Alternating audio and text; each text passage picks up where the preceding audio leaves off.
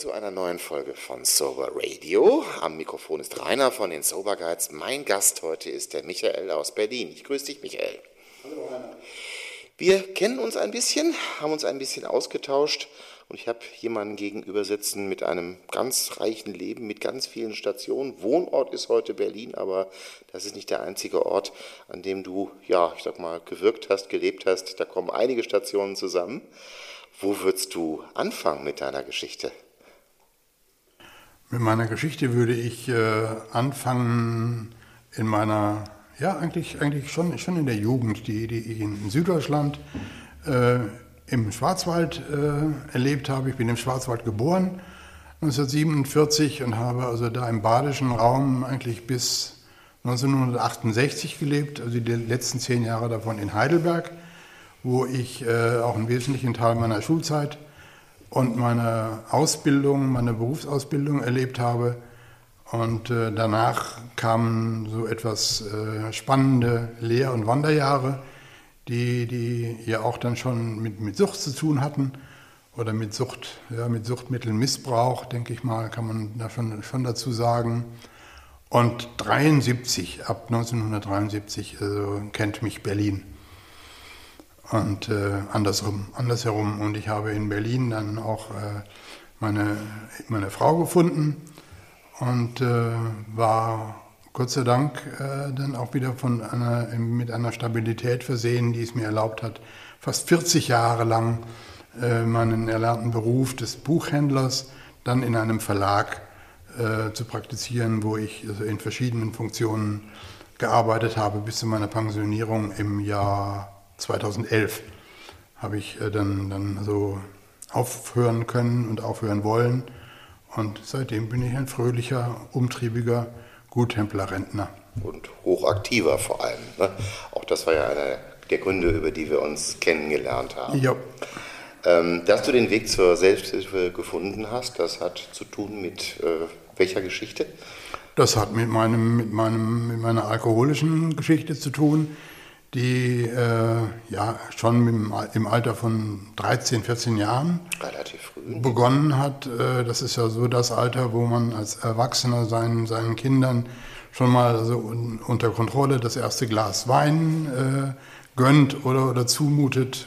Stichwort Konfirmation, Kommunion, solche Familienfeiern. Und äh, ich bin also nicht in einem Haushalt groß geworden, in dem Alkohol eine Rolle gespielt hätte. Überhaupt nicht. Also das, das war kein Thema. Aber ich habe äh, im Alter, in diesem Alter schon relativ schnell mitbekommen, dass ich mit Alkohol meine Schüchternheit äh, verändern kann. Und äh, in einem für mich damals ganz, ganz spannenden und, und erstrebenswerten äh, Maße, in dem ich mich einfach immer, immer mutiger fühlte und lockerer. Und äh, von daher habe ich, hab ich diese Wirkung regelmäßig gesucht und natürlich auch gefunden. Und äh, das hat mich begleitet eigentlich äh, schon in den Jahren der Schulzeit, äh, verstärkt dann in den Jahren meiner, meiner buchhändlerischen Ausbildung, in den Lehrjahren und dann äh, zunehmend, also über die Gewohnheit hinaus, äh, schon in den Missbrauch hinein, eigentlich bis dann bis zu meinem 35. Lebensjahr das mich dann äh, wirklich total umgehauen hat und, und ich da so die klassischen Endstationen des Alkoholikers erlebt habe mit einem epileptischen Anfall und mit einem, einem saftigen Delirium äh, dann im Krankenhaus und äh, so dass ich also dann eigentlich schon nachdem ich da wieder einigermaßen hinterher zu Bewusstsein kam, mir schon klar war, dass das das Ende meiner Alkoholkarriere sein musste. Das musste, aber es um, hätte auch anders ausgehen können. Hätte schon. auch anders ausgehen können schon da, äh, und das, das verfolgt mich eigentlich mein ganzes Leben lang, äh, habe ich wieder, wieder mal gespürt, dass ich von Glück verfolgt werde.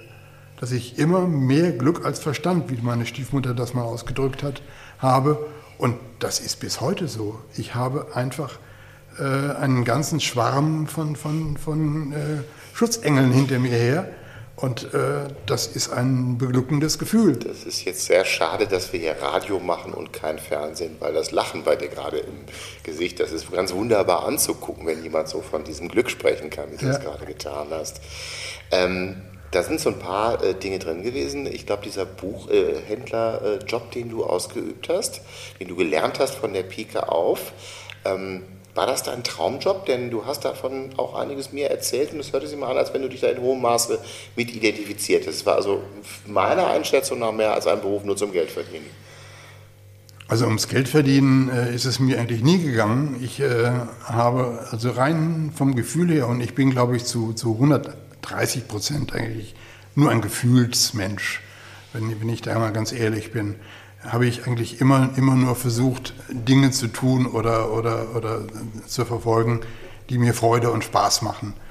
Und äh, ich habe dafür manches Mal auch, auch, einen, auch einen Preis sicherlich bezahlt, aber man hat so mein, mein inneres Gefühl und meine, mein, mein Bauchgefühl, um, um mal da einen Begriff dafür zu finden, hat mich eigentlich, hat mich eigentlich da, da immer, immer auf dem richtigen Weg gehalten auch, auch, auch gegen Widerstände. Also mein, meine Eltern waren zum Beispiel entsetzt, als ich äh, äh, als damals denkbar schlechter Schüler denn einfach für mich den Entschluss gefasst habe, die Schule zu schmeißen, zwei, drei Jahre vom Abitur und abzugehen und also nicht den Wünschen des Elternhauses zu entsprechen, dann Abitur, Studium, dann den, den klassischen Weg äh, in, in ein Berufsleben äh, zu gehen, sondern, sondern ich bin dann äh, eigenmächtig, eigenhändig in Heidelberg durch die Buchhandlung gelaufen, habe mir die angeguckt, zum Teil kannte ich sie ja schon, und bin dann, habe dann aber auch die Chefs dort angesprochen und habe gefragt, ob ich da eine Lehre machen kann. Und einer von denen, der hat mir besonders gut gefallen und dem habe ich dann aber auch gleich gesagt, wissen Sie, ich bin mir sicher, mein Vater äh, ist völlig dagegen, gegen das, was ich Du warst tue. noch minderjährig zu Ich war Zeit, noch minderjährig, ja. ich war aber, glaube ich, 18 Jahre alt. Damals war man erst mit 21 volljährig.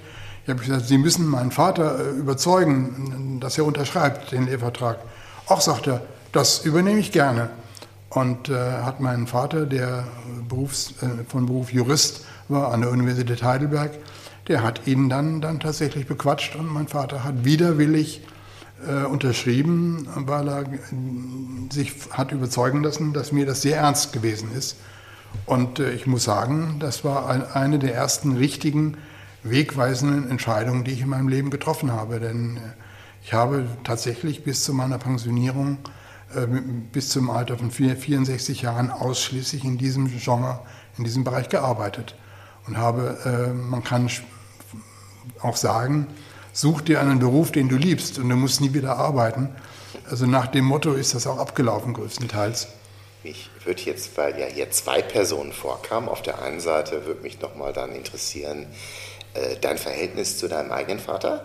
Äh, das wäre eine Sache. Ja, und das war ja eine große Wohltat, die dieser Buchhändler dir gegenüber dann bereit war zu leisten.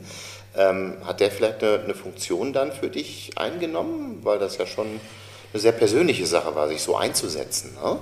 In der Tat, in der Tat, ja. Der hat, der hat mich also wirklich, wirklich gefördert und auch gefordert. Denn also was, was mir ja eigentlich schon immer abging, war eigentlich so ein bisschen Struktur und Disziplin, um das mal auf zwei Begriffe einzudampfen. Das soll bei Gefühlsmenschen so vorkommen. Ja, genau. Und also da habe ich dann das erste Mal gemerkt, dass es also nicht reicht, äh, gerne zu lesen für den Beruf, den ich mir da ausgeguckt habe, sondern äh, dass da also auch wirklich, wirklich dazu, also auch wirklich äh, ganz andere Dinge gehören, eben auch ganz blasphemische, ganz, ganz, ganz, ganz, äh, ähm, ganz sachliche Dinge, Zwänge, die, denen, denen man sich da, da eben auch öffnen muss, wie zum Beispiel also buchhalterische Geschichten, äh, kalkulatorische Geschichten. Dann äh, natürlich äh, muss die Kasse stimmen, auch in, einem, auch in einer Buchhandlung. Und äh, all das, all das habe ich da, da tatsächlich also auf die Reihe kriegen dürfen. Und das hat mich, das hat mich, das hat mich sehr, sehr, sehr, äh, denke ich mal, gut, gut bei der Stange gehalten, was natürlich immer wieder so ein bisschen in Konflikt geraten ist mit meiner, mit meiner Trinkerei, die damals schon. Die schon, stand damals schon. Die stand schon, Raum. schon äh, im Raum und, und, und fand statt und hat auch schon dazu geführt, dass ich äh, den einen oder anderen Tag mal blau gemacht habe. Vor allem dann im zweiten, zweiten Teil der, der, der Lehre die insgesamt drei Jahre gedauert hat und die auch da, dazu geführt hat, dass ich ein Jahr vor der Abschlussprüfung und tatsächlich aus der Buchhandlung rausgeflogen bin. Also das Verhältnis hat nicht so lange Bestand. Hat nicht so richtig können. Bestand gehabt mhm. und es war, waren einfach gewisse Disziplinlosigkeiten und, und äh, ja, unverantwortliches Handeln meinerseits und das war, war völlig gerechtfertigt. Also war Michael zu dem Zeitpunkt immer noch ein schüchterner Mensch oder hat sich da schon was gewandelt? Ich meine, wir reden ja jetzt auch über eine, eine Zeit, wo es ein bisschen bewegter zuging, ne, denke ich mal. Heidelberg, Studentenstadt und dergleichen. Wir sind späte 60er Jahre. Ja, wir, sind, wir sind zwischen 66 und 68. Ja, und da habe ich so im Nachgang einiges gehört, dass es lebendige Zeiten gewesen oh, sind. Ja äh, stellt sich auch die Frage, ob du vielleicht auch deswegen Berlin dann als nächste Station in deinem Leben ausgesucht mhm. hast. Mhm. Aber das wäre natürlich nochmal so eine Sache, wie, wie würdest du dich heute beschreiben? Ähm, Gab es da schon einen, einen Wandel in, in, deiner Persönlichkeit, wie du dich gefühlt hast und aufgetreten bist? Also ein Gefühl von Befreiung hatte ich äh, wirklich ganz, ganz definitiv durch, meine, durch meinen äh, Abbruch der, der, der Schule und durch meine Berufswahl und, und durch, durch den, den, den, die Entscheidung, diesen Beruf zu ergreifen, Buchhändler werden zu wollen. Das war also für dich jetzt keine, keine Niederlage in der Schule abgebrochen zu haben, sondern das, das hat war dir eine Befreiung. Ja, das war auch was gegeben, mir ja. Erfolg gefeiert, okay. Ja, ja. Und äh, dieses Gefühl der Befreiung oder der, der, der, ja, der eigenen, äh, des eigenen, der eigenen Weiterentwicklung kam dann schon eben auch durch, durch die Begegnung äh, und durch die Berührung mit, mit, mit Studenten in, in Heidelberg ich habe ja zur, zur Universität, also zu diesem ganzen universitären Bereich über meinen, den Beruf meines Vaters auch, auch Kontakt, äh, Bezug gehabt. Mein Vater war der oberste äh, Verwaltungsbeamte der Universität, war sozusagen der Rechtsrat, der Rechtsbeirat des Rektors. Und äh, von daher spielte das universitäre, universitäre Leben auch bei uns in der Familie eine gewisse Rolle. Und ich hatte da auch im, im, in, in der Schule dem Gymnasium in Heidelberg waren viele meiner, meiner Klassenkameraden, das waren Kinder von Professoren, von, von Akademikern und also ich, das war für mich täglicher Umgang. Und äh, als es dann so die Studentenbewegung gab und, und die, die Vorkommnisse in Berlin mit Rudi Dutschke und den Protesten, die, sich da, da entwickelten und äh, stattfanden, das, da, da habe ich mich voll eingeklinkt. Und wir hatten da in, in, in Heidelberg also auch wirklich ein, ein reiches Betätigungsfeld und haben uns da sehr, sehr, sehr, sehr äh, ja, engagiert und äh, waren da sehr, sehr involviert, auch vor allem emotional. Und das war dann auch die Zeit, in der natürlich dann ähm, die Beatles und die Stones äh, natürlich dann so, dass die unsere, unsere Hörgewohnheiten äh, erobert haben.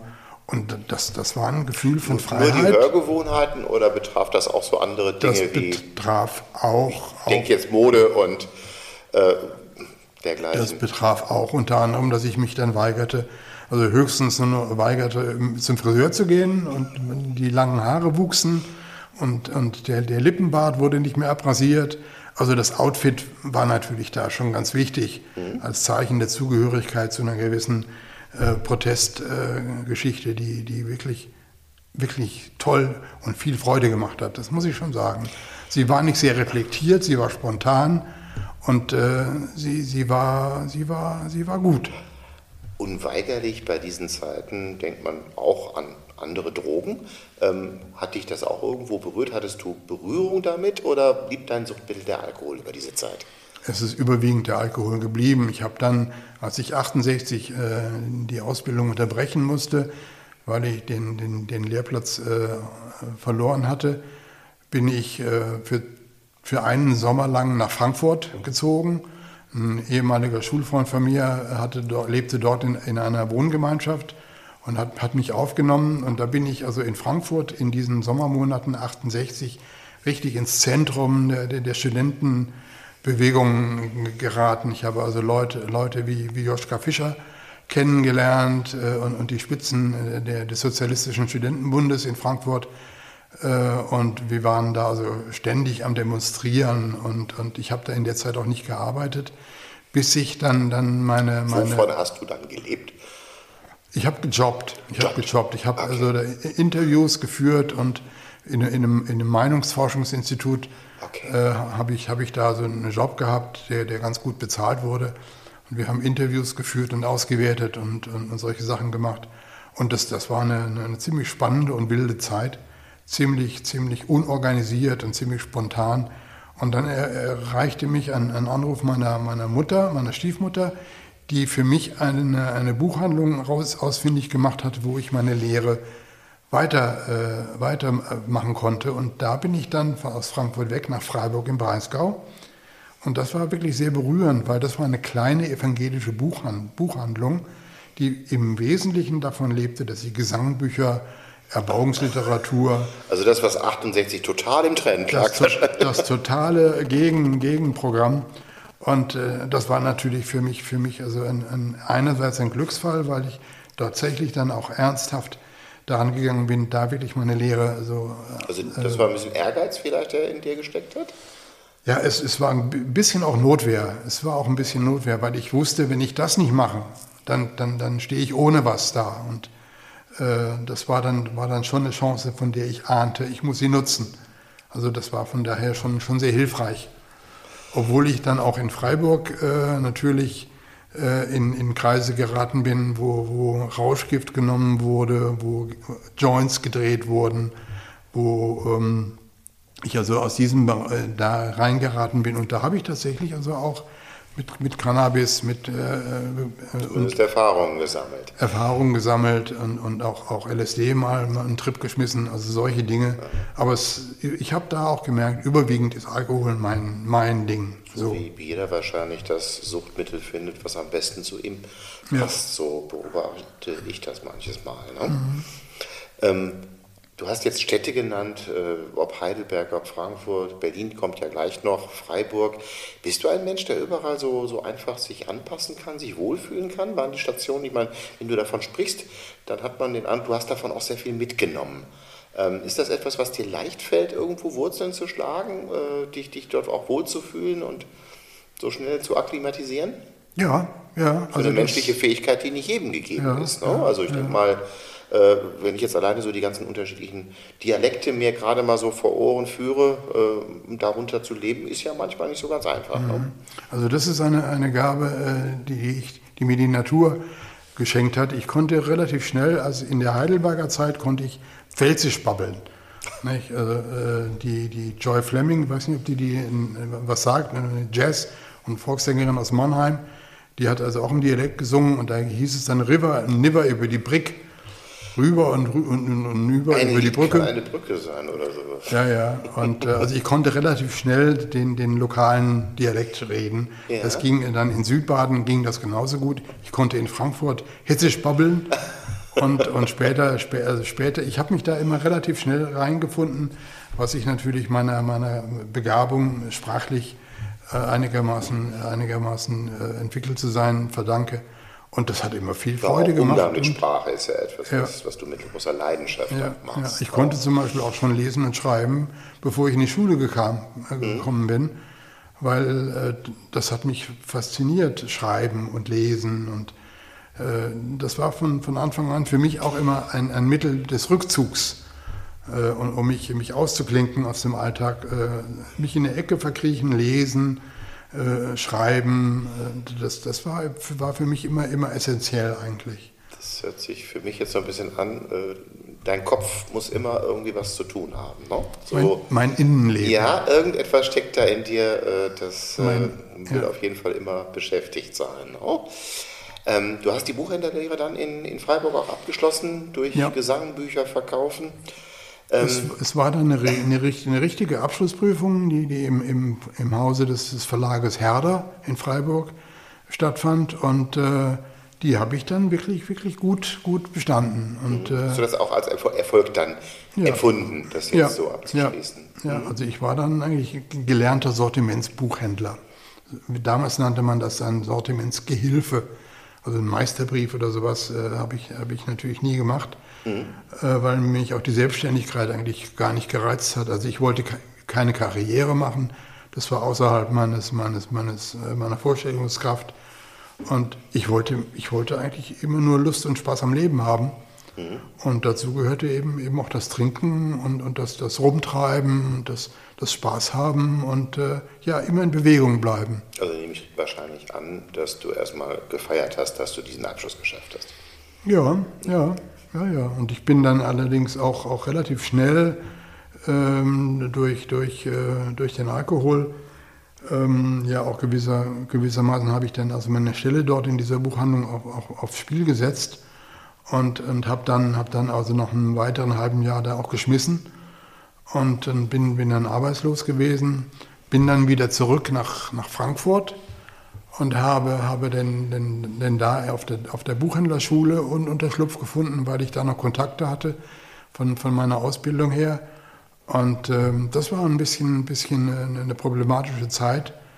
Und die, die, die hat mich also dann tatsächlich also auch, auch ein bisschen noch, noch mehr in die Abhängigkeit und in den Missbrauch geführt. Ich habe dann gejobbt, ich habe hier und da mal, mal in Kneipen mitgearbeitet. Und vielleicht ein bisschen ähnlich wie das Stadium, was du eben schon mal geschildert hast, die Struktur fehlte. Ja. Und dafür war mehr Raum für ja, ich sag mal, ein lockeres Leben mit noch mehr Alkohol. Richtig, genau. richtig, ja. Mhm, mhm. Und das, das, war, das war tatsächlich schon also so, dass ich schon Gefahr lief, auch ein bisschen zu verwahrlosen dann in diesen Monaten. Und äh, dann haben mich natürlich, also auch diese, haben, haben mich Freunde, Schulfreunde, da so ein bisschen, ein bisschen rausgeholt und, und haben, haben also äh, mir angeboten, ähm, wirklich äh, mir zu helfen und, oder mir wieder ein bisschen Struktur zu geben.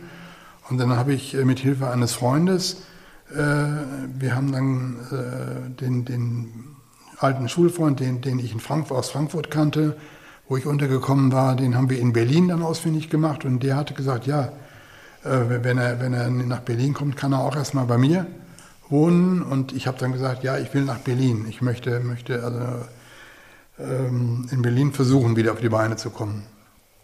Und das, äh, da hat mich dann also ein, ein, ein, guter Freund mit dem Auto nach Berlin gefahren. Ich habe mir also von ihm 100 Mark geliehen, habe meine, meine sieben Sachen in ein Köfferchen gepackt und wir sind dann also nach Berlin gefahren.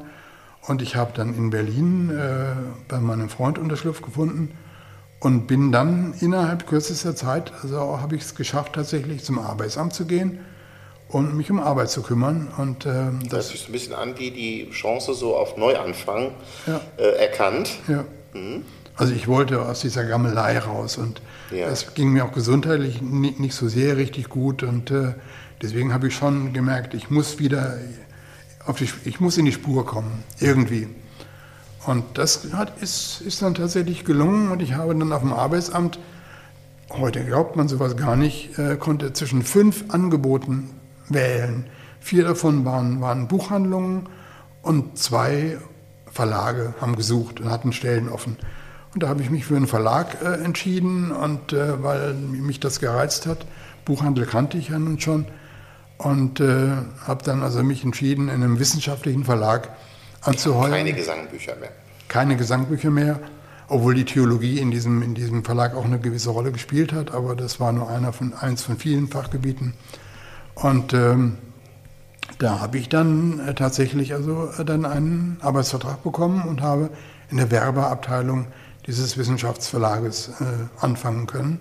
Und das war für mich eigentlich wie eine neue Lehrstelle. Ich hatte ja von kein, keinerlei Vorstellungskraft oder keine Idee, was eigentlich ein Verlag macht, außer vom Endprodukt des Buches her, das war mir ja vertraut. Aber wie sowas zustande kommt, wie die tägliche Arbeit in einem Verlag aussieht, das, davon hatte ich keine Ahnung. So, und von daher äh, habe ich da das große Glück gehabt, äh, dann diesen Job zu bekommen und das alles von der Pike wieder auf zu lernen, wie man Anzeigen macht, wie man einen Prospekt erstellt, wie man, wie man, wie man ähm, äh, diesen ganzen Bereich äh, der Werbung eben in den Griff kriegt und was man da alles an Tätigkeiten äh, drauf haben muss, Korrektur lesen, Zusammenarbeit mit Druckereien und, und all diese Dinge. Und das war hochspannend für mich. Und ich habe da auch einen tollen Kollegenkreis gefunden, teils ältere, die mich da ein bisschen, ein bisschen unter ihre Obhut genommen haben und teils jüngere, gleichaltrige Kollegen. Und das, das, war, das war eine tolle Zeit, die da angefangen hat. Und es war jetzt in Berlin. Was hat diese Stadt mit dir gemacht?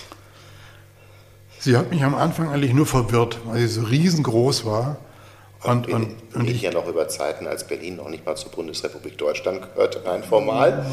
Mauerstadt. Mauerstadt, Mauerstadt. Ja, ich habe sie sehr äh, grau in Erinnerung, sehr lebendig auf der einen Seite, aber ähm, zum damaligen Zeitpunkt für was für mich als jemand, der von außen kam, keine Stadt, in der man sich schnell wohlgefühlt hätte. So war mein Empfinden. Wie ist dir gegangen damit? Meine, hältst du es bis heute noch dort aus? Das mhm. muss seine Gründe haben. Ja, ich habe mich natürlich äh, vollständig eigentlich auf, auf den Job geschmissen und, und habe, habe gemerkt oder ich wusste, dass, dass ich diese, diese Chance da mit diesem Job, dass das, dass das wirklich, wirklich für mich entscheidend war, dass, dass ich da also funktionieren musste und ich wollte das auch, weil, weil das wirklich, wirklich mich gereizt hat und, und hochinteressant gewesen ist. Und ähm, von daher hat mich die Stadt Berlin eigentlich gar nicht so sehr gereizt. Mich hat äh, der Job, also der Verlag und alles drumherum, das, das war eigentlich mein, mein Ding. Alles andere hat sich, hat sich ergeben. Und ich habe dann äh, durch, durch äh, Kontakte bin ich in eine, in eine Wohngemeinschaft untergekommen. Und das war auch ganz, ganz spannend. Da war eine Schwedin, ein Indonesier, eine, eine Studentin der Pädagogik aus Köln und ich das war also eine, eine ganz interessante, bunt, bunte Mischung. Und wir haben es also etwa zwei Jahre habe ich da in dieser Wohngemeinschaft in Berlin-Friedenau gelebt. Das war, war auch wirklich eine, eine, ganz gute Zeit. Und ähm, das ging dann zu Ende, weil, weil ich ähm, selber dann eine, wieder eine, Partnerin gefunden hatte, eine Lebensgefährtin oder eine Freundin am Anfang, übrigens im Verlag. Und äh, wir haben dann allerdings relativ schnell beschlossen, dass wir keine Verlagsehe oder sowas führen wollten, keine Verlagsbeziehung, sondern meine, meine Freundin ist dann wieder ausgeschieden da aus dem Verlag und ich habe auch die Abteilung gewechselt, sodass dass wir dann, dann also uns da unabhängig vom Beruf gemacht haben mit unserer Partnerschaft. Und, ähm, aber die Partnerschaft äh, war tatsächlich ernsthaft und die, die, war, die war sehr gut und äh, hat gehalten bis heute oder hält bis heute noch. Wobei ich gleich an, anmerken darf, dass meine, meine damalige Kollegin, dann Freundin, ziemlich schnell gemerkt hat, dass, dass also zwischen ihr und mir auch der Alkohol stand. Und ja. da war sie von, von, von Grund auf immer ein bisschen misstrauisch und sagte immer, Michael sagte, sagte sie, irgendwas stimmt mit dir nicht. Du und der Alkohol, das haut nicht so ganz hin. Also guck, guck mal, was, also mir gefällt das nicht. Wie waren denn deine Trinkgewohnheiten inzwischen?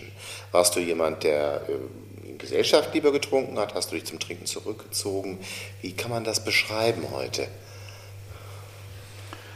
Also ich habe äh, nach meinen Erfahrungen in diesen Monaten der Arbeitslosigkeit, wo ich relativ unkontrolliert äh, mit dem Alkohol umgegangen bin, natürlich, also als ich wieder Arbeit hatte, gemerkt, dass ich das, wenn ich, wenn ich ernsthaft arbeiten will, dass sich das überhaupt nicht verträgt. Und ich habe da schon mich zurückgehalten und habe, habe äh, da, da wirklich ähm, ja, weniger getrunken, das muss ich schon sagen. Aber der Alkohol blieb trotzdem also für den Feierabend immer präsent.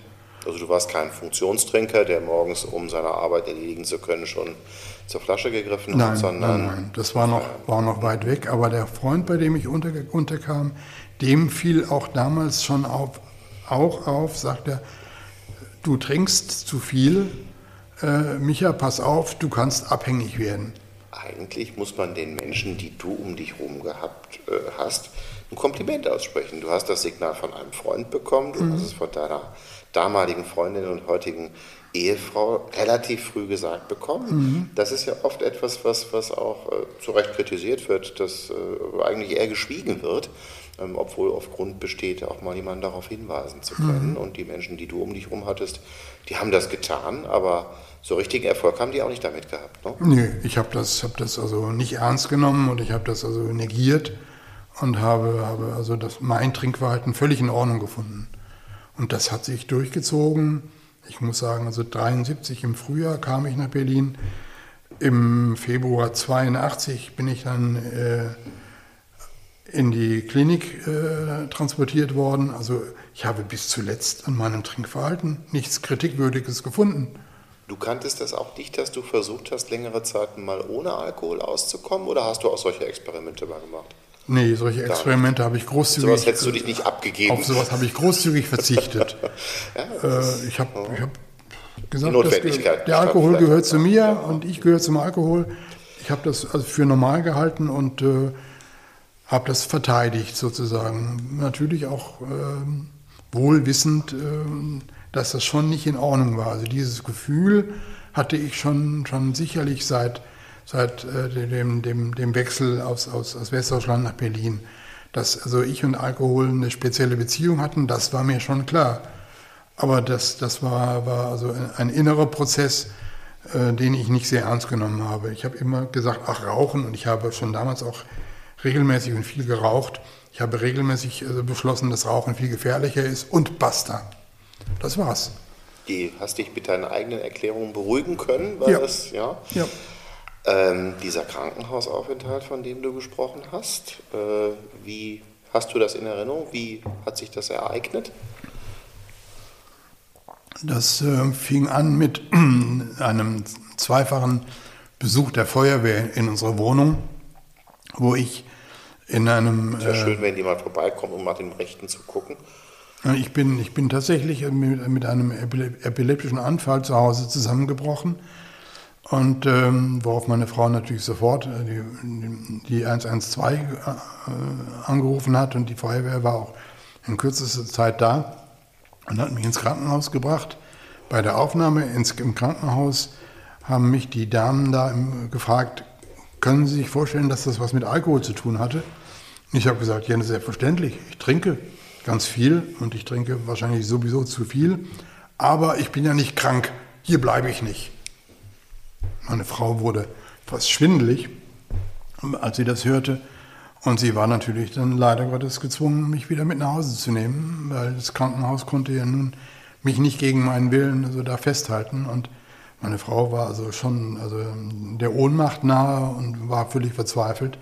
Aber ich habe gesagt, nö, also ich weiß, ich sauf zu viel, aber krank bin ich noch lange nicht. Und äh, dann bekam ich innerhalb weniger Stunden zu Hause den zweiten Krampfanfall, nicht ganz so heftig wie den ersten. Und das war der Moment, in dem ich es mit der Angst zu tun bekam. Mit einer richtig... Also eine Todesangst. Todesangst, dass ich dachte, oh Scheiße, jetzt geht es ans Eingemachte. Und dann kam die Feuerwehr das zweite Mal und sagte, hier waren wir doch schon mal.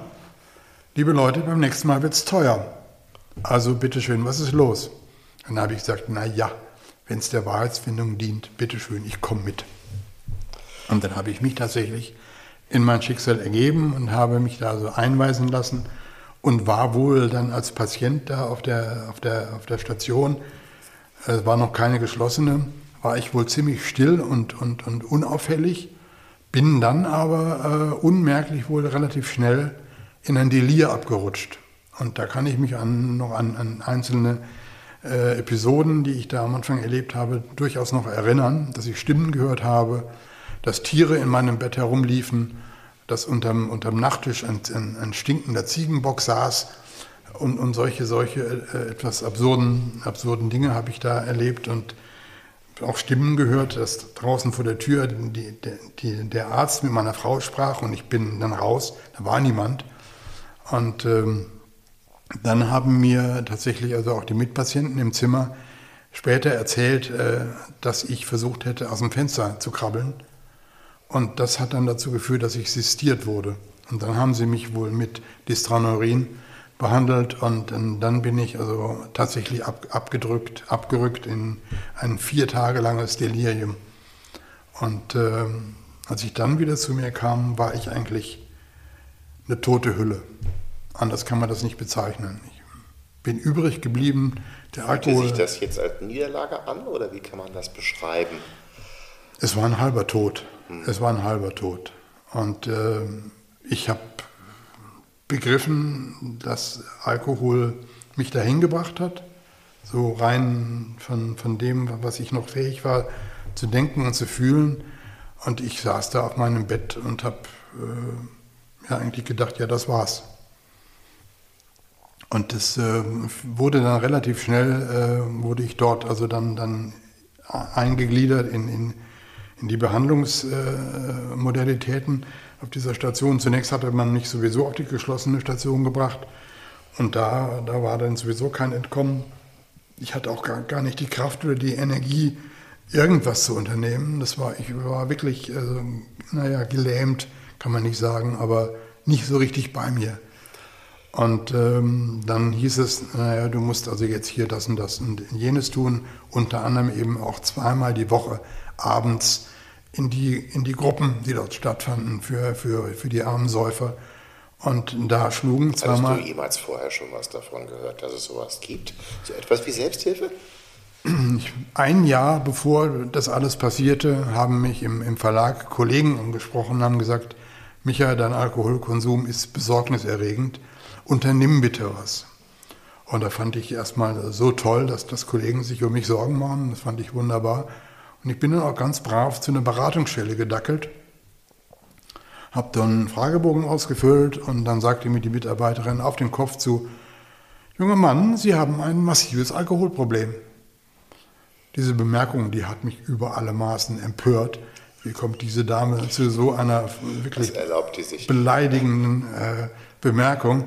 Ich habe wutentbrannt äh, äh, den Raum verlassen und bin, das war vormittags um 11 Uhr oder sowas, bin erstmal in die nächstbeste Kneipe gerannt und habe erstmal zwei Bier getrunken, um, um, um mich da zu beruhigen und, und mein, meine Wut irgendwie wegzuspülen. Und das war's dann. Und ich habe dann also auch den Kollegen. Erste Begegnung mit der Beratungsstelle. Ja, ich habe natürlich den Kollegen also dann irgendwas vom, vom, vom, vom Himmel runter, runter äh, geschwatzt gesagt, ja, ja, ich, ich kümmere mich, ich mache. Meiner Frau habe ich dann auch gesagt, ja, ja, ich gehe mal zu den AAs. Ich habe also immer nur versucht, die zu beruhigen und so richtig ernst war mir das nicht. Ich habe dann ein bisschen mein, das Trinkverhalten reduziert, weil ich natürlich schon ahnte oder eigentlich tief drin wusste, eigentlich hat die Dame da recht. Also ich, ich und der Alkohol, das äh, haut nicht mehr so richtig hin. Und ich wusste, dass, dass ich was unternehmen musste. Aber ich habe, äh, wie das Kaninchen vor der Schlange, mich nicht gerührt. Jetzt unter diesen Bedingungen in diesem Krankenhaus, in dem du warst, gab es kein so richtiges Ausweichen mehr. Wie lange hat der Aufenthalt dort gedauert? Auch da hat mich wieder, wieder das Glück nicht verlassen, sondern begleitet. Der Chefarzt der Abteilung, äh, der hat dann in einem Gespräch mit meiner Frau ihr zu verstehen gegeben, dass sie mich untersucht haben und dass das mein Gehirn doch relativ geschädigt ist und äh, so im Grunde die Struktur eines 80-Jährigen hat. Und das dringend. Und du warst zu dem Zeitpunkt 35. 35. Und äh, das, das äh, dringend angeboten erscheint, also mich äh, tatsächlich also auf den Weg der Abstinenz äh, zu begeben. Wobei ich an, an sowas nicht den Hauch einer Idee verschwendet das habe. Das Wort Abstinenz kam das in deinem Wortschatz vor? Nein, das, das war schlimmer als Kiswahili. Also, das hört sich auch komisch an. Ne? Eben, eben. Auf jeden Fall sagte dieser Chefarzt dann zu meiner Frau, wissen Sie was, wir versuchen ihn möglichst lange hier zu behalten. Vielleicht kapiert er ja was. Und diese, diese Hoffnung, äh, heute kann ich natürlich sagen, die ging auf, das, das, war, das war okay. Ich bin acht Wochen lang acht Wochen da geblieben in dieser geschlossenen. Darf ja nicht vergessen, das war aus dem Standhaus, das war ja nicht vorbereitet. Nichts, nichts. Acht Wochen wahrscheinlich auch erstmal eine Ewigkeit. Ne? Ja, wobei ich relativ schnell durch diese Gruppenabende, zu denen ich ja dann äh, gezwungen war zu gehen, äh, relativ schnell gesehen habe, dass das genau das Richtige war für mich. Ich habe mich da zwar zurückgehalten, ich habe wochenlang in diesen Gruppen geschwiegen, habe mich nicht getraut, irgendwas zu sagen, was vor allem, vor allem dadurch besonders einleuchtend war für mich, weil alle anderen ne, unentwegt über ihr Saufen und über ihre Alkoholikerkarriere quatschten und sich da, da also outeten und erzählten und machten. Da sage ich, da brauche ich ja nichts zu erzählen. Das ist alles das Gleiche. Äh, also quasi, ich habe mich entdeckt gefühlt und wusste, da gehöre ich hin. Aber was das für mich bedeutete, äh, das war mir, war mir noch nicht annähernd klar ich ahnte, ich ahnte, äh, was kommt, aber richtig umsetzen, verstandesmäßig, ging nicht. Ich wusste nur, Micha, du und der Alkohol, das geht nicht mehr. Das war mir klar. Aber ich hatte null Ahnung und null Glauben daran, dass ich das hinkriege, dass das mit mir möglich ist. Dass ich nichts mehr trinke, habe ich nicht geglaubt. Was ist nach diesem achtwöchigen Aufenthalt passiert? Hast du noch irgendetwas an Anschlussbehandlung gemacht? Hast du eine richtige Therapie gemacht? Hast du irgendeine Form von Nachsorge gemacht? Hattest du irgendeine Form von therapeutischer Unterstützung oder wie ist es mit dir weitergegangen? Also die therapeutische Unterstützung bestand schon in diesen zwei, zweiwöchentlichen Terminen der, der, der Guttempler, die da aufschlugen und die äh, tatsächlich also ähm, klipp und klar die Botschaft für mich rüberbrachten, dass das also für mich, so wie der Weg rein in den Alkohol zwangsläufig war, ist genauso zwangsläufig oder logischerweise einen Weg rausgibt. Und äh, dass man diesen Weg gehen kann, dass ich ihn nicht alleine gehen muss, dass es Hilfe gibt unter bestimmten Voraussetzungen. Das äh, war, war die Botschaft. Wie sind dir diese Menschen damals vorgekommen? Wie Außerirdische.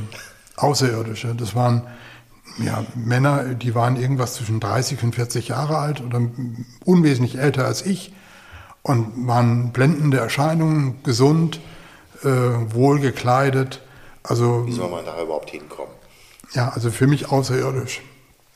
Und äh, das Schöne war oder das Glückliche war, dass meine Frau schon an diesen Abenden zum Teil mitgekommen ist. Die ist ins Krankenhaus gekommen und hat sich das auch mit angeguckt. Und äh, die war also auch völlig von den Socken, dass das also solche äh, tollen Männer da, dass das Alkoholiker sein sollen. Nicht? Also wir hatten beide nur diesen, diesen blöden, dieses blöde Vorurteil äh, in uns, ein Alkoholiker sitzt auf der Parkbank, stinkt und säuft nicht? und äh, hat keine Bude mehr und so weiter. Das hat mir meine Frau ja auch, auch immer mal prophezeit. Wenn du so weitermachst, wirst du noch auf der Parkbank landen. Ich habe gesagt, bist du verrückt? Ich und Parkbank? Never. So gesehen hast du dir dieses Kapitel ja auch erspart. Du hast also diese Selbsthilfe kennengelernt während dieses Krankenhausaufenthaltes. Ähm, wie ist es dann weitergegangen? Weiter weitergegangen ist es, dass ich also nach der Entlassung äh, dann auch wieder zur Arbeit gegangen bin. Ich habe also auch tatsächlich von Kollegen auch Besuch bekommen und die haben dann im Verlag äh, mehr oder minder Bescheid gesagt, was mit mir ist. Ich habe gesagt, bitte äh, macht da kein Geheimnis drum. Äh, es ist, wie es ist. Und ähm, wenn ich nach, nach, der Auf nach dem Aufenthalt hier raus, wenn ich wieder rauskomme, wenn ich gesund geschrieben bin, komme ich wieder. Aber was dann wird, keine Ahnung. So, und ähm, ich habe dann aber schon mitgenommen, dass also eine der wesentlichen Komponenten für Abstinenz oder für Trockenheit ist, dass ich das offen kommuniziere, was mit mir ist. Dass ich ehrlich sein muss und dass ich sagen muss, ich bin alkoholkrank, ich darf oder ich will nicht mehr trinken. Dass das so die, die, die Grundvoraussetzung ist. Und äh, das habe ich versucht von Anfang an äh, wirklich zu realisieren. Weil ich wollte, ich wollte wirklich keinen Rückfall haben. Ich wollte nicht wieder das. Angst gehabt vor dem Rückfall? Absolut. Das war das Einzige, was mich am Anfang trocken gehalten hat die Angst vor dem Rückfall, weil ich wusste, wenn das nochmal passiert, ist das für mich das Ende. Und sterben wollte ich nicht. Aber äh, wäre das auch ein bisschen früh gewesen. Wie das, wie das mit dem abstinenten Leben gehen soll, das war nur schemenhaft irgendwo als Ziel, als Möglichkeit da. Aber im Alltag, oh, oh, oh. Aber ich bin, bin wirklich also den Guttemplern bis heute dankbar, dass die gesagt haben, kleine Schritte, sieh zu, dass du heute Abend nüchtern ins Bett kommst. Was morgen ist, völlig andere Story, kümmere dich morgen drum. Und was bis eben gerade passiert ist, daran kannst du nichts mehr ändern. Also bitte halte die Füße still, backe kleine Brötchen und kümmere dich heute darum, dass du trocken bleibst. Das ist die Botschaft, die wir für dich haben und nächste Woche kommst du wieder in die Gruppe. Und das mit der Gruppe, hat das schnell funktioniert, dass du eine Gruppe gefunden hast, mit der du klarkommst, dass man auch einen Anreiz hat, regelmäßig hinzugehen. Manchmal ist die Suche ja auch eine Sache, die ein bisschen dauern kann. Ja, ne? ich bin ein Jahr lang nach äh, meiner Entlassung aus dem Krankenhaus noch in diese Krankenhausgruppe gegangen, von außen. Und habe, habe also dort, dort mal sozusagen das, das, das ABC des Alkoholikers gelernt, was, was Not tut und was nicht und bin dann nach einem Jahr von äh, den. Frage, hat deine Frau dich da auch begleitet? Ja. Ja? ja. Okay. Ja, die kam mit und. Äh, Deine Frau müsste ja eigentlich auch den Titel des Schutzengels irgendwie so tragen. Ja, das war also. sie auch. Das war sie auch. Sie hat mich also wirklich noch in den Tagen, wo ich gar nicht, gar nicht bei mir war, kam sie immer, immer und hat also was zu trinken gebracht, hat nach mir geschaut und äh, ich kann mich noch daran erinnern, als ich noch gar nicht so richtig bei, bei, bei mir war äh, und, sie, und, und ich kam wieder aus dem Delirium raus und sie war da, dann habe ich beschlossen, ach, jetzt dann kann ich ja mit ihr wieder nach Hause gehen. Also, und ging schon an den Schrank, um meine, meine, meine Plünnen daraus zu nehmen. Und dann ist meine Frau äh, schreiend aus dem Zimmer und hat den, den Pfleger gesucht und hat gesagt, Hilfe, Hilfe, was soll ich machen? Der will mitkommen. Und dann hat er gesagt, Frau Anneke, gehen Sie, gehen Sie mal, äh, ich kümmere mich um ihn. Und der hat mich dann abgelenkt und dann war sie weg und ich hatte das schon wieder völlig vergessen. Also, Aber sie hat dich dann auch begleitet in der Selbsthilfe? Ja. Über ist das einen, bis heute der Fall? Nein, nein, nein. Sie, hat, sie kam dann auch nachher, bin nach einem Jahr von den Guttemplern eingeladen worden in deren eigene Gruppe, äh, in, die, in die Gruppe draußen weil sie gesagt haben, also jetzt kommst du schon ein Jahr hierher regelmäßig, guck, doch, guck dir doch mal unsere Gutheimpler-Gruppe an. Und da dachte ich, oh, das ist ja kurz vor der Heiligsprechung. Äh, wenn, die, wenn die dich einladen, da, das musst du machen. Also das ist ja Wahnsinn, das ist ja ein, ein halber Ritterschlag. Fühlte mich total toll und bin da, bin da also auch hin. Und ich dachte, also genau das ist es, was, was ich brauche. Also du hast waren, wahrscheinlich noch mehr Leute kennengelernt. Natürlich. Und ja. die, waren, die waren sowas von freundlich und hilfsbereit und äh, offen und, und, und verständnisvoll und so weiter. Ich habe gedacht, oh ja, okay, das passt. Und also es hört sich so ein bisschen nach Wohlfühlen an, was ja auch ganz wichtig ist ja, zunächst einmal. Ja, ne? aber es war natürlich genau der, der richtige Rettungsanker. Und es war immer noch nach einem Jahr dominant, dass ich, dass ich Angst vor dem Rückfall hatte obwohl, obwohl ich schon, schon auf der anderen Seite äh, mich ohne Alkohol schon wohlfühlen konnte. Ich wusste, dass es was Tolles ist, morgens nüchtern aufzuwachen, diesen Saufdruck nicht mehr zu haben, dieses, dieses, dieses Angstgefühl, wie komme ich über den Tag, dass ich nicht mehr zitterte morgens, dass diese ganzen Begleiterscheinungen weg waren und ich mit klarem Kopf morgens aus dem Bett kam das waren, das waren tolle Erlebnisse. Und ich habe. Die ja auch aufbauen können dann. Auf? Und die aufgebaut haben. Ich habe dann. Du hast viele gute Randbedingungen, glaube ich, auch gehabt. Ich meine, ja. dass dein Arbeitgeber jetzt informiert war und du mhm. weiterhin im Berufsleben standest. Ja. Deine Ehe hat noch Bestand gehabt. Also insofern. Ja. Im, Im Verlag hat der, der, der Obervorgesetzte, der Vertriebsleiter, äh, seinen Leuten da gesagt, wenn der Anneke wiederkommt, äh, der ist Alkoholiker, das ist eine Suchtkrank Suchtkrankheit und er, er, er ist dabei, das ernst zu nehmen und er will da raus und er will trocken bleiben. Lasst ihn bitte in Ruhe. Das war der Stand. Mal, jetzt würde ich an der Stelle sagen, Michael, du hast ja nun etliche Jahre Erfahrung in der, in der Angelegenheit das war für dieses Jahr, Anfang der 80er Jahre, glaube ich, noch nicht selbstverständlich, dass jemand so klar gedacht hat wie dieser Vorgesetzte, den du mhm. hattest. Ne? Also der scheint schon sehr gut aufgestellt gewesen zu sein. Da. Vor allem aufgrund der Tatsache, dass er selber ein großer Freund des Alkohols war. Okay. Ich habe ihn erlebt bei manchen Feierlichkeiten, unter anderem bei seinem irgendeinem Jubiläum. Der musste am, am Ende der Feier auch mit der Taxe nach Hause gebracht werden weil einfach äh, aller Alkohol, der da war, der war vernichtet. Und es war ein großer Säufer vor dem Herrn, aber der war nicht abhängig. Der konnte das ab.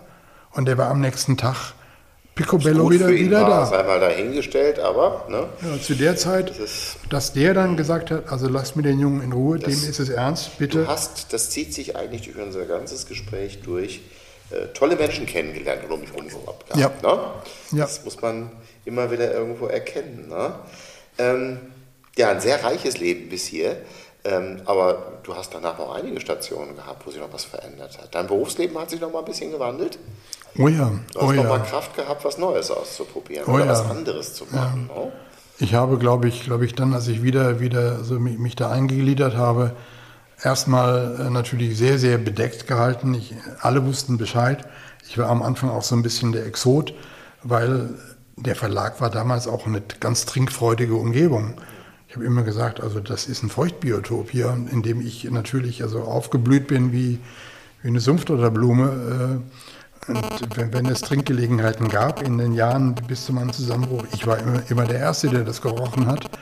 Und äh, nun hatte ich damit zu tun, mich von all dem fernzuhalten und nicht äh, bei einem Geburtstag, äh, nicht bei einem Jubiläum, nicht bei einem Betriebsausflug dabei zu sein. Ich habe mich da also wirklich ganz, ganz bedeckt gehalten und war sehr, sehr über alle Maßen sehr vorsichtig, weil für mich wirklich viel auf dem Spiel stand.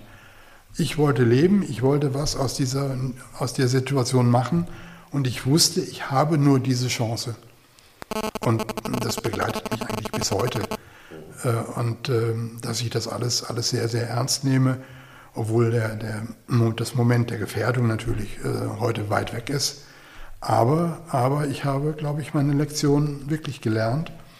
Und ähm, das Selbstvertrauen wuchs dann so allmählich wieder. Und ich habe tatsächlich also dann wieder, wieder Mut gefasst und habe habe beschlossen, äh, ja, meinen Beruf auch ernster zu nehmen und habe mich auch wie, wieder auf ein neues Gebiet äh, beworben und das hat auch geklappt. Und ich habe da wirklich sehr, sehr ernsthaft ähm, gearbeitet und das wurde auch honoriert. Und ich habe da wirklich, kann man sagen, eigentlich nochmal eine richtige Karriere machen können im Bereich. Auch ein bisschen mehr von der Welt sehen können, glaube ich auch. Was ne? dann dazu führte, dass ich auch reisen konnte, also nicht nur die Frankfurter Buchmesse besuchen für den Verlag oder nach Leipzig, sondern schon mal auf die andere Seite der einen Welt, ne? Kundenkreis äh, hatte, hatte mich beworben, also als Kundenbetreuer für Buchhandlungen und Kunden in Asien. Und das wurde dann auch Wirklichkeit und nach Jahren hieß es dann von Seiten der Bosse, die jedes Jahr dann nach, nach Japan fuhren, die, die, fragen immer nach Ihnen, Herr Anneke. Wir kommen nicht umhin, Sie beim nächsten Mal mitzunehmen. Das war Mitte der 90er Jahre vielleicht. Und von da an bin ich also dann regelmäßig eben auch äh, auf Reisen gewesen. Und auch eine Kultur gewesen zu sein, die Buchmessen beeindruckt hat. No? In Warschau besucht, Buchmessen, in, ich bin, bin äh, im Baltikum unterwegs gewesen. Auch das waren Reisen, die ich ganz alleine auch, auch unternommen habe. Ich habe die, die Pekinger Buchmesse regelmäßig besucht. Ich habe regelmäßig Kunden in Japan besucht, in Taiwan, in Korea habe ich, eine, habe ich die Buchmesse besucht. Also da habe ich äh, wirklich einen, einen reichhaltigen Fundus an, an, an Betätigung gehabt und das hat großen, großen Spaß gemacht. Vor allem deswegen, weil ich kennenlernen durfte, wie groß die Wertschätzung deutscher Wissenschaft und deutscher Kultur in Asien ist. Also wir, wir, wurden da als Verlagsvertreter auf Händen getragen. Das war unglaublich. Das war eine Bereicherung und ein, ein Geschenk des Himmels für mich. Das war, war wirklich toll. Punkt zurückgehen, wo du eben gesagt hast, dass dir die Diagnose gestellt wurde, dass dein, der Zustand deines Gehirns im Alter von Mitte 30 dem eines 80-Jährigen entsprochen hat, da muss man sich mal überlegen, ne, wie sich das alles wieder regeneriert hat in deinem Falle. Mhm. Eine stabile Gesundheit ist auch noch ein weiteres Ding, wo du viel Glück für empfinden kannst, dass dir das so mitgegeben wurde. Ja, so absolut. absolut. Ähm, neben diesen vielen anderen Dingen, äh, wir könnten noch über ganz viele andere Sachen äh, uns austauschen. Äh, gerade auch dein Interesse an Kultur hat mich auch unheimlich beeindruckt bei unseren wenigen Begegnungen, die wir hatten. Äh, du hast ja nicht nur, bist ja nicht nur stehen geblieben bei den Beatles und den Stones, die du eben erwähnt hast, da kamen noch ganz viele andere Sachen. Und wir reden nicht nur von, von äh, populärer Musik, du bist auch im klassischen Metier bewandelt, da könnte man auch schon fast einen eigenen Podcast drauf, draus machen. Aber da, zum Schluss hätte ich dann ganz gerne noch was anderes beleuchtet. Und zwar ähm, das, was du von der Selbsthilfe bekommen hast. Da hast du auch dann das zum Anlass genommen, glaube ich, einiges wieder zurückzugeben. Du bist ein sehr aktiver Guttempler bis heute eigentlich auch geblieben. Ähm, was hast du alles so gemacht im Laufe der Zeit für die Selbsthilfe in Berlin? Ich bin äh, dadurch, dass ich ja lange diese, diese Krankenhausgruppe besucht habe, ähm, hatte ich natürlich Kenntnis davon, wie diese Gruppen funktionieren und, und wie sie ablaufen und äh, habe mich also dann, dann auch damit, damit beschäftigt, auch mit den Unterlagen, die, die ich mir dann natürlich also auch besorgt habe, ein bisschen Schrifttum gelesen und äh, die Unterlagen und, das, und die Materialien studiert, die, die da die Gruppenleiter äh, benutzt haben. Und ich bin äh, dadurch dann irgendwann, als ich den Guthändler geworden war, habe ich also beschlossen, äh, mich da auch aktiv weiterhin zu beteiligen. Also diese, diese Gruppen äh, nicht zu leiten, sondern, sondern einfach dabei zu bleiben. Und dann habe ich einfach auch der, das Angebot der Suchthelferausbildung in Berlin äh, mitzunehmen und das, in diese, diese Ausbildung zu durchlaufen und habe, habe das also in mehr, mehrwöchigen Kursen dann auch absolviert und habe dann, habe dann die Möglichkeit bekommen, selber als, als Sprecher oder als Leiter dieser Krankenhausgruppe zehn Jahre lang zu arbeiten im Moabiter Krankenhaus, bevor das dann also irgendwann in Anfang der, der 2000er Jahre auch geschlossen wurde. Und auch in der Charité gab es, gab es noch eine Zeit lang äh, die Möglichkeit, also solche Gesprächsgruppen zu leiten. Das wurde zwar minimal ähm, benutzt oder realisiert, aber wir haben es eben angeboten. Und ähm, also ich war tatsächlich da, da lange Jahre Suchthelfer. Einmal in der Gemeinschaft und, und zum anderen eben, eben auch in solchen Krankenhausgruppen. Ganz wichtige Aufgabe, finde ich, immer für die Suchthilfe, dahin zu gehen, wo ja. auch die Menschen sind, die unsere Unterstützung brauchen können. Also das ist schon eine und das wichtige hat, Aufgabe. Und das hat natürlich meine eigene Abstinenz unglaublich stabilisiert und, mhm. und auf ein festes, festes Fundament gestellt. Und zum anderen habe ich auch äh, wirklich wahrgemacht, was, was mir als Vorbild ja, mitgegeben wurde, dass es eigentlich nur Sinn macht, wenn man in eine, in eine, in eine Gemeinschaft geht, wenn man sich aktiv am Gemeinschaftsleben beteiligt. Ich habe also relativ schnell auch den Mut gefasst, mal, mal einen Vortrag auszuarbeiten, über mich zu erzählen. Mein Bestreben bis dahin war ja immer möglichst nicht aufzufallen, so, so möglichst also hinzugehen und dann wieder äh, nach Hause zu kommen, unbeschädigt. Aber ich habe gemerkt, das ist es nicht, sondern ich muss da und will da aktiv mitmachen. Und von da, äh, glaube ich, so ab 84, 85 wusste ich, ich möchte von der Hilfe, die ich bekommen habe, auch was zurückgeben. Und genau das ist der Motor das, bis heute. Das machst du bis heute. Ja. Ähm, ich weiß nicht, wie das ist, ob aus den frühen Zeiten, in denen du dann äh, mitgewirkt hast, noch äh, viele Kontakte übrig geblieben sind. Ähm, aber du bist ja auch äh, mit, mit Kollegen, die auch in, in deiner Generation äh, unterwegs sind, äh, noch in einer ganz bestimmten Art und Weise verbunden. Du weißt, was ich meine, ne? Die berühmten Sober-Opas. Ah, ja. Das ist doch ein Kapitel, was wir zum Abschluss noch bitte beleuchten können. Denn ich kenne deine Mitstreiter, mhm. die ich an der Stelle hier mal ganz herzlich grüßen möchte, den mhm. Joachim und den Udi, die ich kennenlernen durfte. Und das sind ebenfalls ganz großartige Persönlichkeiten. Ja. Ähm, und ihr wirkt ein bisschen zusammen in Berlin, ne?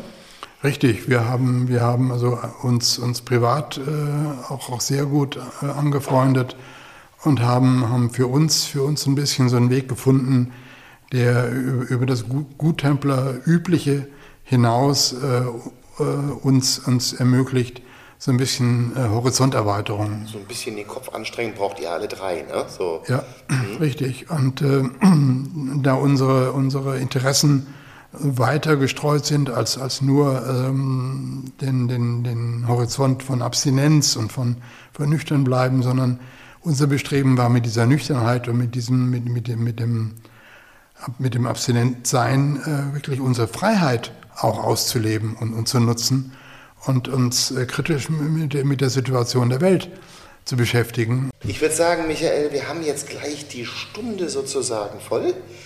Äh, man könnte mit dir wahrscheinlich irgendwo noch eine zweite Stunde mühelos jetzt hier hinten dran hängen. Vielleicht ergibt sich das in anderem Zusammenhang. Ich glaube, dieses Thema, das wir gerade hatten, nochmal aktiv sein, auch, ich sag mal, völlig generationenunabhängig mit den verschiedensten Themen eine ganz, ganz wichtige Angelegenheit. Letztendlich, ihr habt dafür eine tolle Lösung gefunden. Das wäre eigentlich auch einen eigenen Podcast irgendwann mal wert. So wie viele andere Dinge, die wir heute eigentlich nur andiskutieren konnten oder ansprechen konnten. Dafür danke ich dir erstmal ganz herzlich.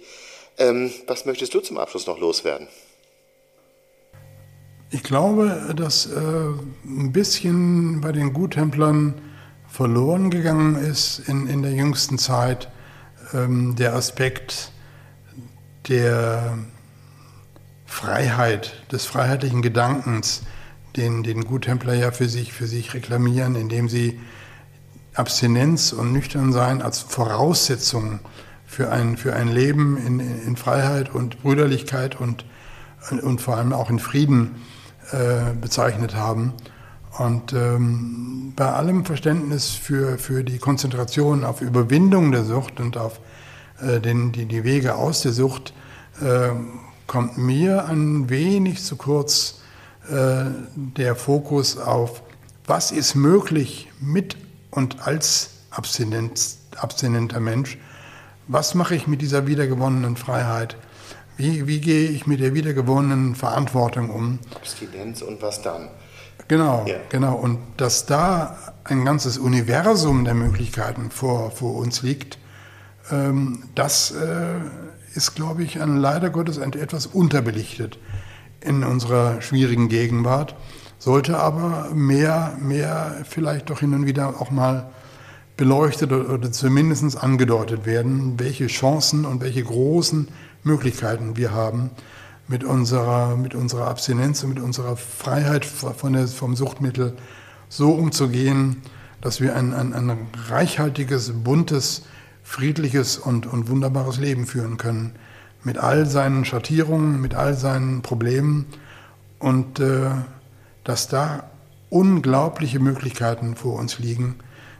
Das ist, glaube ich, also jetzt so als eine Art kleiner Appell von mir gedacht, äh, dem mehr Aufmerksamkeit zu widmen. Eine tolle, tolle Botschaft eigentlich zum Abschluss hier, äh, weil da ist ja durchaus auch eine ganze Menge machbar. Mitmachen ist ja eigentlich so das A und O, zu dem wir immer auffordern. Und da haben ja. wir, glaube ich, auch ganz, ganz viele Ansatzpunkte, über die wir äh, immer wieder auch neu sprechen müssen. Michael, ich danke dir nochmal für das Gespräch heute. Das hat außerordentlich viel Spaß gemacht, von deinem reichen Leben hier einen Ausschnitt zu erfahren äh, Abstinenz und was dann. Es muss nicht jeden nach Japan verschlagen. Du hast natürlich ganz, ganz tolle Stationen in deinem Leben, aber zwei Dinge, die mich so sehr beeindruckt haben. Das eine war, dass du heute auch nochmal ganz viele Menschen angesprochen hast, die ganz, ganz wichtig waren. Ob das jetzt mal kurze Impulsgeber waren, die dir mal ein Signal gegeben haben oder solche großartige Unterstützung, wie du sie auch von deiner Frau bekommen hast. Das ist einfach toll zu hören. Und der zweite Punkt ist, du bist einer der ganz wenigen Menschen, die ich kenne im Bereich der Suchthilfe, die eigentlich ja fast überwiegend mit Unterstützung der Suchthilfe ihre Abstinenz erreicht haben und aufrechterhalten haben. Äh, Therapie in dem Sinne war bei dir gar nicht, gar nicht nötig, beziehungsweise du hast dafür andere Systeme gehabt. Ähm, das ist bestimmt nicht immer einfacher, muss man dazu sagen, aber dass es funktionieren kann, dafür bist du auch ein tolles Beispiel. Und äh, danke dafür, dass du uns da hast Einblick gewährt für heute. Ja, vielen Dank für die Gelegenheit auch wirklich zur Selbstreflexion im Gespräch. Hat mir auch viel, viel, Freude gemacht. Vielen Dank. Wunderbar. Ja, und ich sag mal, wir verraten zwar dein genaues Alter nicht, aber du hast dieses Jahr einen runden Geburtstag und für den wünsche ich jetzt schon alles Gute. Herzlichen Dank. Wir verabschieden uns für jetzt.